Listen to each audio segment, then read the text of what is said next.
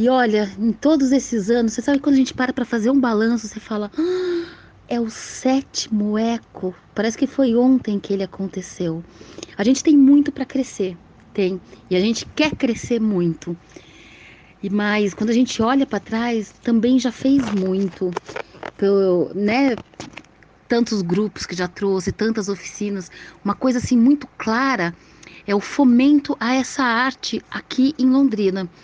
Então, sempre foi uma coisa que a gente pensou, né? Que um encontro não é só para se ouvir histórias, mas também para a gente fomentar essas histórias. A narração ela está em vários campos. É aquela mãe que conta para o filho quando dorme, é alguém que vai no hospital contar, é uma professora na sala de aula, é uma maneira artística, né, de quem vai para um palco e faz. Então, ela cabe em muitos, em muitos lugares.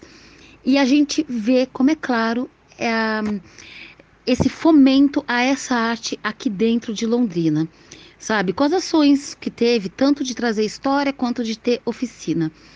Aliás, é, essa metodologia que a gente desenvolve, ela é baseada, ela não é exatamente, mas ela é baseada na metodologia da Ana May Barbosa, que é um tripé, que é você assistir, você aprender a fazer e você refletir sobre o que faz.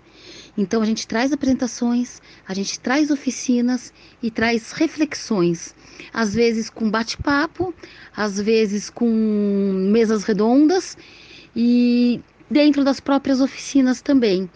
Porque assim a gente fomenta a nossa arte, a nossa cultura. E dentro do desenvolvimento aqui em Londrina é bem claro quantos contadores foram surgindo e quantos vão até as oficinas para poder se melhorar, tá aprendendo mais. E muitas pessoas que, ah, eu queria contar num hospital, mas não sei como, fica sabendo do eco, vai fazer oficina